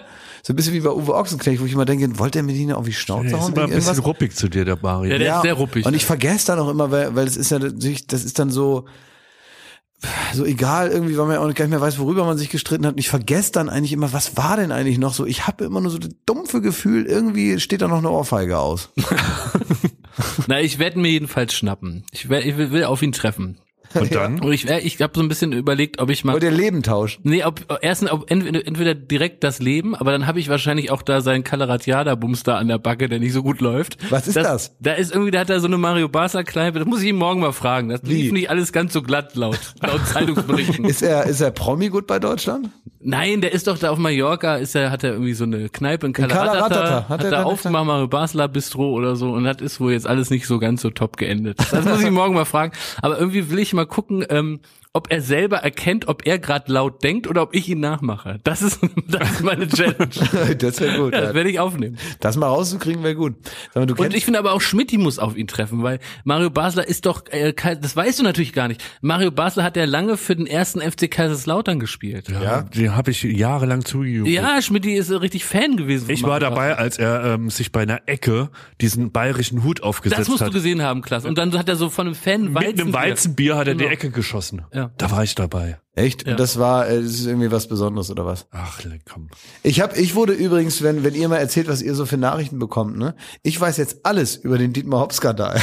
Oh ja, da haben wir äh, hart daneben gelegen. Ja. Oh, da wurde ich, da haben mich Ich habe so ganz viele Leute viel, ja, aber zu mir sind Leute total nett gewesen, weil die haben mir ganz, ganz viel erklärt. Die haben mich richtig an die Hand genommen. Auch Leute, die geschrieben haben und nochmal vielen Dank an dieser Stelle, gesagt haben, ich habe noch nie irgendeinem so Typen aus dem Fernsehen geschrieben, aber mir war es hier mal ein Anliegen, weil du so nett gefragt hast, dir das mal zu erklären, was da eigentlich los ist und warum uns das alle so sehr ärgert. Und dann habe ich seitenlange Nachrichten bekommen, wo wirklich genau drin steht und auch nachvollziehbar, auch für mich als jemand außerhalb des Systems, äh, warum das jetzt ein Problem ist. Und das haben die mir richtig gut erklärt und so. Und da möchte ich nochmal Danke sagen an alle. Ich bin ja jetzt einen Schritt weiter, weil mich interessiert das Spiel nicht und wer da gewinnt, ist mir auch egal und warum und bla bla bla. Aber dieses ganze drumherum, das ist ja teilweise, hat das ja viel mit Menschen zu tun. Insofern finde ich das interessant, das einfach mal mitzukriegen, wie da so eine Dynamik ist und warum dann einer auf einmal der ist und der ist dann der. Findest Und du es fragwürdig, dass du dir ein ein ein Diskurs, zu dem es zwei Ansichten gibt, hast erklären lassen und jetzt der Ansicht bist, du hast den jetzt verstanden. Nein, nein, ich hab- das ist wie als ob ich frage, wie war das nochmal mit dem Nahostkonflikt? Und dann sag ich, du, mir hatte einer ganz lieb bei Instagram geschrieben und das habe ich jetzt Nein, nein, verstanden, nein, was nein, das nein. Problem nein, ist. ich verstehe komplett. Nein, nein, nein, nein, nein, nein. Ich verstehe einfach beide Seiten. Ah, ich okay. Also ich verstehe jetzt, worüber sich überhaupt gestritten wird und weshalb das für den einen so wichtig ist und für den anderen irgendwie auch. Ich, Ich glaube, du, du liegst auch falsch. Nämlich. habe doch gar kein Urteil gefällt. Nein, wir haben dir das ja erklärt mit Dietmar Hopp und dass die Traditionalisten gegen die neue Zeit des Fußballs wettern und so. Und ich wurde da korrekterweise berichtigt, dass das längst nicht mehr up to date ist. Sondern das Problem mit Dietmar Hopp, und so wurde mir Seine berichtet. Familie. Nein, das interessiert Auch. alles kein Schwanz. Im Großen und Ganzen wollte ich das Thema gar nicht nochmal so aufreißen, sondern ich wollte eigentlich nur sagen, dass mich das total gefreut hat, dass Mhm. äh, Leute sich die Zeit genommen haben, weil ihr habt mir das so ein bisschen nicht so richtig so ähm, wohl, also ihr, ich musste euch ganz schön treten, dass ihr mir das erklärt. Mir haben Leute hm, lecker geschrieben. Ja, genau. Und um mich wurde sich gekümmert. Und wenn ihr nochmal merkt, ähm, dass ich zum Beispiel was falsch sage oder von irgendwas keine Ahnung habe, dann könnt ihr mir das immer gerne richtig schreiben, aber macht das bitte mit einem pädagogischen Grundton. Also sagt jetzt nicht, du Vollidiot, hast alles falsch gesagt, peinlich, peinlich, weil darauf reagiere ich so nicht so gut, weil ich Wir wissen, du musst gelobt Lob. Na, Ihr müsst sagen, das Ja. war schon super toll, aber hier gibt's noch eine kleine Ergänzung obendrauf. Optimierung. Und so Optimierung, so könnt ihr mir praktisch neues Wissen antragen da draußen. Und da freue ich mich dann auch darüber und ich merke mir das auch alles. Ähm, nur äh, kritisiert mich nicht zu hart, weil darauf reagiere ich verschnupft und äh, das Gegenteil passiert, dann blocke ich ab. In der letzten Folge Late Night Berlin von diese Woche Montag, also am Montag, Ja. ähm, da wurden ausgestrahlt die äh, Kinderlieder von Rolf Zukowski, die geupdatet waren in die neue Zeit. Mhm. Und da hast du eine Geschichte angepriesen, angekündigt, Mhm. die du hier zu Ende erzählen musst. Weil wir den Le- Leuten gesagt haben, in dieser Podcast-Folge, da wird das restlos aufgeklärt. Ja. Es hat was mit einem Wohnwagen zu tun und mit Urin. Nee, nicht mit Urin, sondern mit einem Unfall. hast du da reingepisst oder du, wie kommst du darauf? dass du- habe ich mir irgendwie falsch gemerkt, oder? ja, Okay. Ja, diesen Fakt Urin hast du komplett hineingefreestylt. da. Alles mit Urin ist erstmal witzig, aber es hat was mit dem Wohnwagen zu tun und einem Unfall, ne? Naja, also ich war, ich bin äh, gut befreundet mit, äh, mit dem, mit, mit äh, einem Sohn äh, vom besagten Rolf Zukowski. Ist einer meiner sehr guten Freunde. Und da haben wir vor vielen, vielen Jahren haben wir uns dann noch das väterliche Wohnmobil ausgeliehen und sind damit nach Amsterdam gedüst. Mit Erlaubnis? Ja, ja, das schon mit Erlaubnis. Wohnmobil von Rolf Zukowski. Genau, sind wir nach Amsterdam Klingt gefahren. auch wie ein Song von Ja. ihm. Das Wohnmobil von Rolf Zukowski. Ja, und da sind wir dann da gewesen und das war sehr schön und äh, natürlich mein Freund gar nicht, aber ich habe vielleicht die eine oder andere Sportzigarette da geraucht und war so ein bisschen abgelenkt beim Einparken dann. Und äh, ja, ist ja auch schon lange her. Ne? Naja, und da bin ich auf jeden Fall so ein Besitzer von so einem Lampengeschäft, bin ich irgendwie in sein Auto reingedonnert und zwar richtig ordentlich so. Und dann, weißt du, wenn man schon, wenn man so unkonzentriert ist, dass man, man hört so ganz lange so ein Ratschgeräusch. Oh Gott, so richtig so zwölf Sekunden, bis man immer merkt, oh, das, das verursache wohl ich. Und so hat sich das also so an der einen Seite einmal komplett durchgezogen. Haben wir dann alles geklärt, war alles in Ordnung. Ah, Alles wie, wie reagiert denn Rolf Zukowski darauf, wenn man sein Auto äh, mit, sehr nett. ja? Ja, war alles in Ordnung, weil ähm, wir sind jetzt nicht so super dicke und ich glaube, ähm, äh, jetzt wird es ihm wieder einfallen, dass das mal kaputt war. Ansonsten bin ich da nicht so, ich bin jetzt nicht so integriert in die Familie, so gut kennen wir uns nicht, aber ich äh, fand damals hat er sehr gut reagiert und ich meine, wenn er nicht pädagogisch reagiert und sagt, ja, Leute, komm, kann mal passieren, ich meine, wer dann? Liebe Grüße. Ja, alles Gute, alles Liebe. Nein, natürlich ist er genauso nett wie in seinen Liedern, sonst hätte er auch nicht so tolle Kinder, und mit denen ich sehr gut befreundet bin. Ich finde den super und äh, alle anderen auch. Und ja, wenn ihr mal ein Auto von ihm seht, haut drauf, ist ihm egal.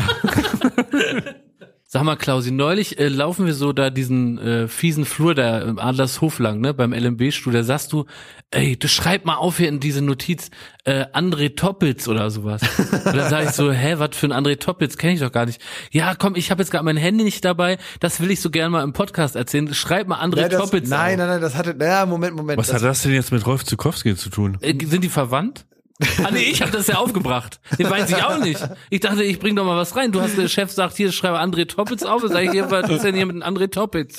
Ja, naja, also ich, also das, ich weiß jetzt auch nicht mehr zu welchem äh, Punkt. Ich glaube, glaub, es gab mal irgendeine Geschichte, wo das gepasst hätte, dass ich das noch erzähle. Ich weiß Und aber, jetzt nicht, oder wie? nee, also das, also ich weiß jetzt, welche Geschichte du meinst, aber ich äh, müsste jetzt wirklich, also hart einen Bogen konstruieren, um die noch, also ich müsste die einfach, die hat jetzt überhaupt nichts mit dem zu tun, was wir so bislang besprochen haben Schade. heute hier. Also- ich könnte sie trotzdem erzählen. Sie ist halt nur so ein kleiner Marker in meiner Kindheit, so eine Sache, die mich hat aufschrecken lassen, weil ich sowas bis dato noch nicht erlebt hatte. Und ich glaube, es ging irgendwie um das Verhältnis von so Eltern von Freunden oder so. Irgendwie, so, über sowas haben wir ja mal geredet. Ne? Kann das sein? Auf jeden Fall. Ich überlege gerade, wie das. Es gab auf jeden Fall diese Story, dass ich bei, bei diesem Typen zu Hause war, äh, mit, mit acht, neun, also relativ klein noch und äh, bei dem geschlafen habe. Und da saßen wir äh, abends mit der ganzen Familie beim Essen. Und da hat der Vater von dem, hat einen denkwürdigen Satz gesagt, der mir manchmal wie eine Art Ohrwurm immer noch wieder in den Kopf kommt. So in so Situationen, wo ich denke, was hat dieser Satz denn jetzt in meinem Kopf verloren? Der bringt mich doch jetzt überhaupt nicht weiter. Warum denke ich diesen Satz? Weil der sich so verfangen hat, weil ich offenbar mich so erschrocken hat, als er den damals gesagt hat. Stell dir mal vor, du sitzt in so einem als Junge bei Eltern, die du nicht so gut kennst und die essen alle und es ist so ein bisschen schweigende Stimmung da. Und dann sagt der Vater auf einmal den Satz völlig aus dem Nichts, während die Mutter da auch sitzt und die Kinder. Die Nase muss mit einem hörbaren Klick in das Arschloch einrasten. Was? Also ich finde, diese Geschichte passt schon in eine Folge, in der es lange ums 3 ging. Aber warum?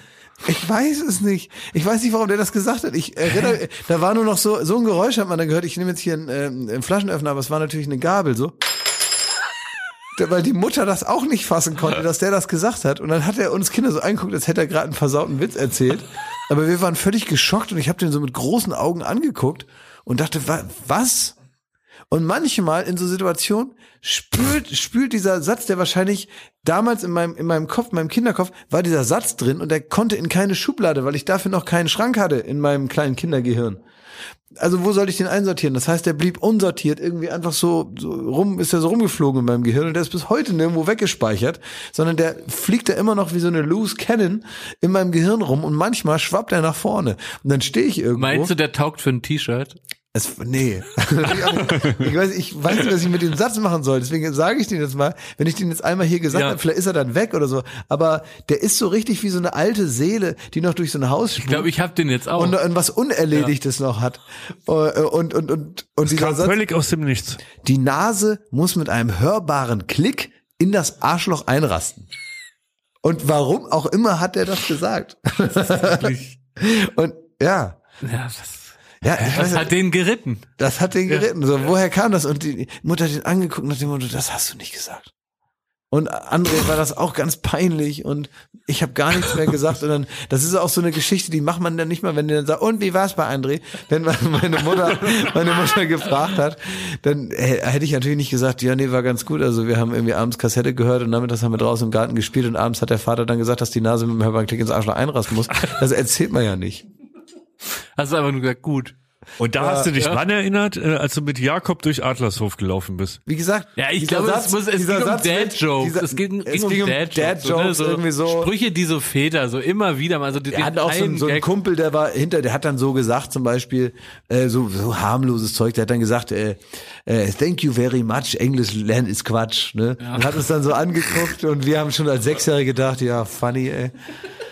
Also weißt du, so, richtige Dad-Jokes, ne, die einfach nicht lustig sind. Und irgendwie kam ich da. Und wie gesagt, dieser Satz, der wird mir wie so Strandgut, wird der mir immer, wieder so an, an den Strand des Lebens gespült. Und dann denke ich diesen Satz und denke, oh, dieser Satz schon wieder.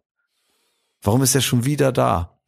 Ey, und dann ist mir noch was anderes eingefallen. Ähm, jetzt gerade, wo ich an den Flur denke und an, an unsere Aufzeichnung denke. Ich habe letztens ein- einen Witz gemacht im Stand-up. Da ging es irgendwie darum, äh, äh, Desinfektionsmittel ist so teuer und so und selbst so eine kleine Flasche kostet ganz viel, aber dabei muss man ja drei Liter davon trinken, soll man, sagen einem die Leute.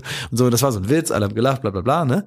Und da fiel mir auf, dieser Witz ist gar nicht so weit hergeholt, denn du und ich, Schmidt, Ja. wir haben schon mal Desinfektionsmittel getrunken. Ihr habt was? Und relativ viel sogar. Oh fuck, ja. Du erinnerst dich, ne? Weißt du, was ich meine? Bolivien? In Bolivien. In Bolivien gibt es äh, diese Mine in, in Potosí, das ist so ein ähm, sehr hochgelegen, auf glaub 4000 Meter hochgelegene äh, eine Mine. Früher wurde da Gold und Silber rausgeholt, mittlerweile noch irgendwelche anderen Mineralien, die natürlich nicht mehr ganz so wertvoll sind, aber dieses Ding ist, seit 500 Jahren wird da, äh, wird das durchlöchert wie ein Schweizer Käse und wir waren da drin und haben dann da äh, rumgesprengt und sollten da irgendwas rausholen, Silber oder Ja, Silber. Was Silber, man da macht, man ab und sprengt zu, da in den Berg es gibt rum. noch Silber da, relativ Genau. wenig, aber man, man kann da reingehen und da rumspringen. Wenn man viel Glück hat, findet man Silber. Ja. Ähm, und die ganzen Leute, die da sind, die haben äh, genau zwei Sachen, äh, die, die sie so ähm, machen, damit, damit der Laden läuft. Und das ist A, ich glaube, 98-prozentigen Alkohol trinken. Also, so, Was? Ja. ja. Und Ey, Strohrum hat, glaube ich, 74 Prozent. Genau, Und, und dann- da denkst du schon, dir platzt die Leber. Wenn Ja, du so genau, du trinkst, halt, du trinkst halt natürlich nicht ein ganzes Glas von, sondern das ist kleine mini, mini, So mini, Kappe. mini Schlüppchen. Wie eine so, Kappe. So eine Kappe von, von, der, von der Flasche. von der Flasche. so, also so, ja, so Fingerhut praktisch. Genau, und währenddessen halt Coca-Blätter essen, ne? Man muss sagen, Poto, Halt, Potosí, ja, also es ist eine Bergbaustätte, aber ganz, ganz hoch gelegen. Und es ist der einzige Ort der Welt, in dem man legal im Laden Sprengstoff kaufen kann. Weil es für die so zum Alltag gehört, dass sie in diesen Berg reingehen, der dort ist und äh, alles kaputt sprengen auf der Suche nach Silber, dass die gesagt haben, komm, da bringt jetzt nichts mehr, da Ausweis zu verlangen und so. Und es ist so ein bisschen wilder Westen und Desperados, die da so angeschwemmt werden aus ganz Südamerika. Und ähm, da hat es gesagt, komm, ey, wenn jemand da nach, äh, nach Sprengstoff fragt, dann kriegt er die. Und er ist auch Klasse in den Laden reingegangen und hat irgendwie Zündschnüre, äh, Sprengstoff und ich glaube drei Fanta. Ne? Hast du, Ich habe hast du ich hab, gekauft. Eine Fanta und acht Stangen Dynamit Ja, gekauft, genau. ja. So, Das war alles im selben Geschäft erhältlich. Und da merkt man, das sind jetzt, also das ist jetzt eher ein bisschen äh, rau dort. Und deswegen äh, trinken die, also die, die haben dann halt, ja, hochprozentigen. Und wie, aber wie wirkt das? Also wie, was passiert da mit dem Körper? das schmeckt wird- nicht gut. Also äxt man das? ja. Ja, und das, So genießt- genießt naja, man das, den. Na, das verdampft fast sofort so ein bisschen äh, au- auf der Zunge. Also das ist sofort weg. Und äh, das Ding ist, was ich am kuriosesten fand, wir waren dann abends essen und da waren dann dieselben Flaschen, die dann wir tagsüber gesehen hatten, die Leute zum Trinken hatten. Äh, Und zwar alle, ne? Also jetzt nicht einzelne, sondern äh, wurde uns auch gegeben und so weiter, ne? Äh, Und dann haben die dieselben Flaschen, wo die dann einfach so einen Sprühknopf draufdrehen und dann putzen die die Fenster. Mit genau demselben Zeug. ist ja unglaublich. Einfach, das ist so ein Schlückchen nehmen, hinstellen. Und wie fühlt man sich rein. danach am nächsten Morgen? Ja, bisschen- Oder nicht ein Todeskater, ey. Das kann man eh nicht so absehen, weil das ist ja, wie gesagt, sehr hoch. Also bei 4000 Metern fängt diese Stadt an, aber das war, ich glaube, das höchste war 4,8, auf dem wir waren. Und da ist man, muss man sich auch vorher akklimatisieren. Da waren wir irgendwie drei, vier Tage auf 3000 Meter erstmal und sind dann mit dem Auto hochgefahren, alles ganz langsam und da überhaupt, äh, ja, hinzukommen. Und du hast permanent das Gefühl, du hast äh, hart Fieber und du überlegst dir aufgrund der Höhe schon, oh, die Schnürsenkel sind offen. Machst du das jetzt? Beugst du dich da runter? Du bist so schlapp und du hast permanent Kopfweh und ich glaube, zwei Drittel unseres Teams hatten auch nachts äh, Panik, weil sie Atemnot, Atemnot ja. hatten und irgendwie keine Luft mehr gekriegt haben und so weiter. Und deswegen alles, was es dort gibt, was irgendwie scheiße ist, nämlich das fängt bei Coca-Blättern an und hört bei dem Spiritus da auf, den man sich reinkippt, heißt es immer, ja, ist gut gegen die Höhe. Die leben halt an einem Ort, an dem Menschen schon eigentlich nicht mehr leben sollten. Und die wie, haben- was machen wir mit den Coca? Die frisst man, oder? Oh, das ist toll. Das ist toll. Da gehen, waren wir auf dem Markt und dann sind da wirklich so, wie man es auch von Narcos kennt, Säcke voller Coca-Blätter. Und dann nimmt man die und dann stopft man die sich in den Mund, so in die Backen und dann verformt die zu so einem Klumpen und dann wirst du so ein bisschen das deren Red Bull. So, Und dann wie bist schmecken die? äh, säuerlich, so ein bisschen, nee, bitter. Ist so, Ja, ein bisschen bitter, aber jetzt nicht, haben nicht so einen krassen Eigengeschmack. Also sind bitter, aber ja, ja. Und es ist genau, da ist man so ein bisschen gut drauf. Das hatten wir permanent. Permanent. Wie Kautabak hat das jeder in den Backen gehabt und alle so mit so, so Hamster. Aber bei ihm, das ist ja dann, ne, muss man ja auch sagen, also wenn ich hier als Spielsüchtiger geoutet werde, ne, muss man sagen, also die Coca-Blätter, so ganz easy hat er sich die dann auch nicht wegnehmen lassen. Ne? Vor, der, vor der nächsten, vor der nächsten Reiseetappe dann. Ich Ne? bin kulturell interessiert und wenn das deren Ding da ist, dann mach ich damit. Das ist wie, du da mal das ein. hat man ja manchmal bei Kindern, wenn man so merkt, die haben sich da irgendwas in den Mund gesteckt und dann denkt man, man weiß nicht, was es war und dass man dann mit dem Finger so nachpopelt und dann feststellt, war nur ein Keks, ne? Aber aber so so habe ich ihm teilweise die die die Blätter aus der Backe geholt. Kommt heu- äh, heute teilweise noch was raus. Ja, ich habe wirklich dann irgendwann einfach kurz einen Prozess gemacht und habe einfach dem, die selber mit dem Finger aus seinem Mund rausgeholt und habe gesagt, jetzt reicht das, jetzt spuckst du das hier aus, ne, Kollege. Aber es ist halt krass, du darfst mit diesen Blättern alleine, darfst du schon nicht über die Grenze. Also das, das war, ich habe so oft meinen Komisch. Rucksack danach ausgeräumt. Wir mussten danach in die USA. Und wir hatten Sprengstoff an den Fingern, weil wir damit du rumgespielt Scheiße, haben. ja. Wir waren in der Höhle, also in diesem Tunnel drin und da gab's Explosionen. Das heißt, du hast auch diesen Staub, diesen, Sp- ne?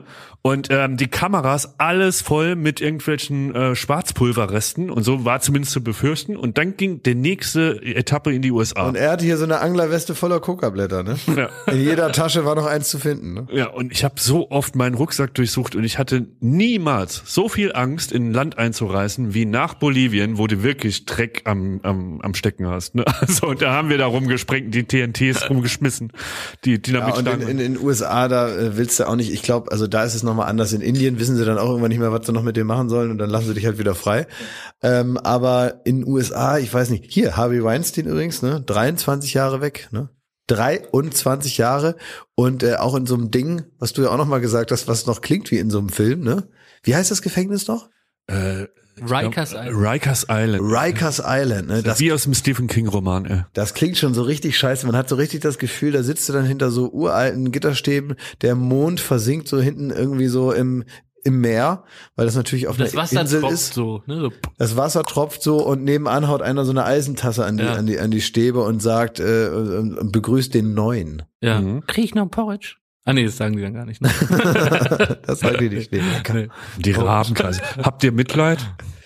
nee, gar nee nicht. überhaupt nicht. Nein, Nee, ne? kein bisschen. Nein, natürlich nicht. Also ich könnte jetzt noch so ein Geschwafel anbieten zum, zum, zum Strafrecht in den USA und in Deutschland und goldene Brücke zurück ins Leben, Resozialisierung, aber lass ja, ich jetzt. das sind genau, das sind alles so Sachen, die man vielleicht nicht an, an diesem Beispiel. da kauft man sich die sollte. Süddeutsche und nicht Baywatch Berlin, ne? Nee, das Für kann, das kann man ja alles machen, aber ich finde, dass das jetzt an diesem Beispiel nicht unbedingt, das ist jetzt nicht die beste Ausgangslage, um darüber anfangen zu fabulieren. Aber ich fand's so krass, was du mir vorhin erzählt hast, äh, was du gelesen hast über Jennifer Aniston. Ja.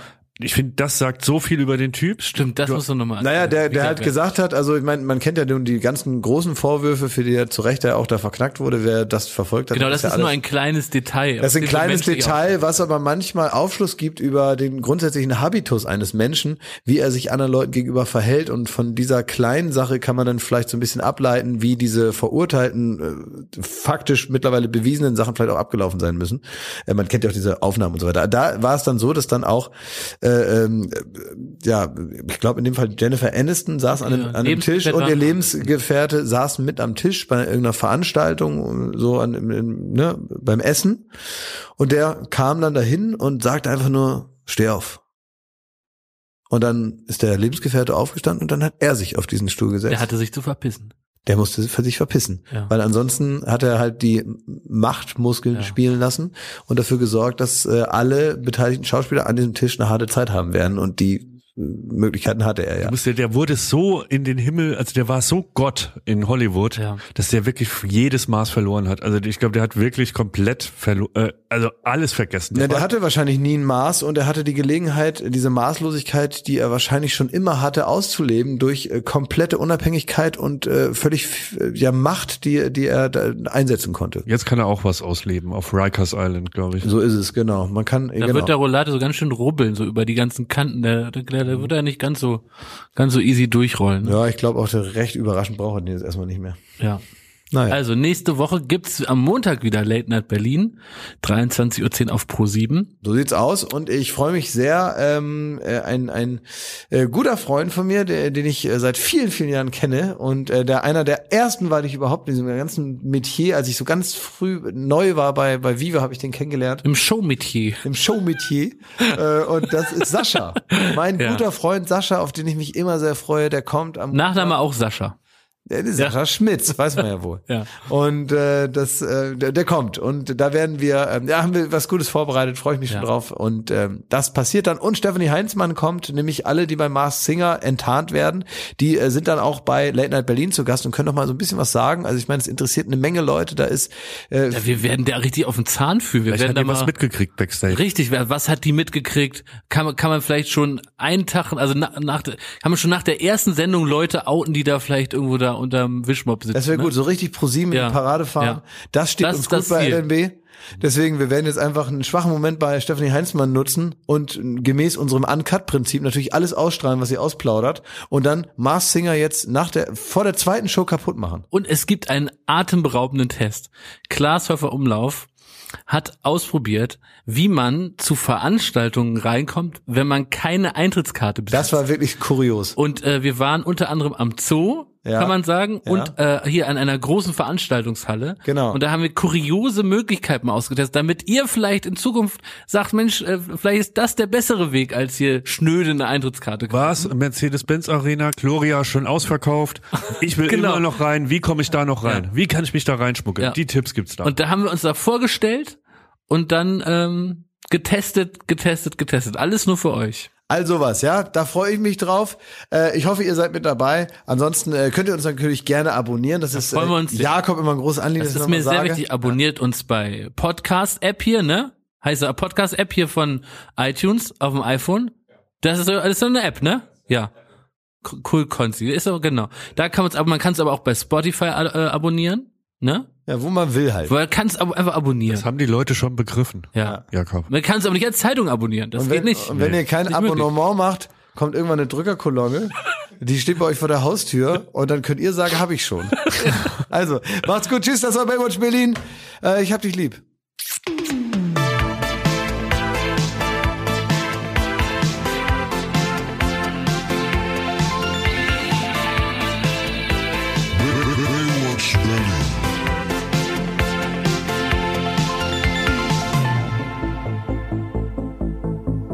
Baywatch Berlin ist eine Studio Bummens Produktion in Zusammenarbeit mit Late Night Berlin und freundlicher Unterstützung der Florida Entertainment.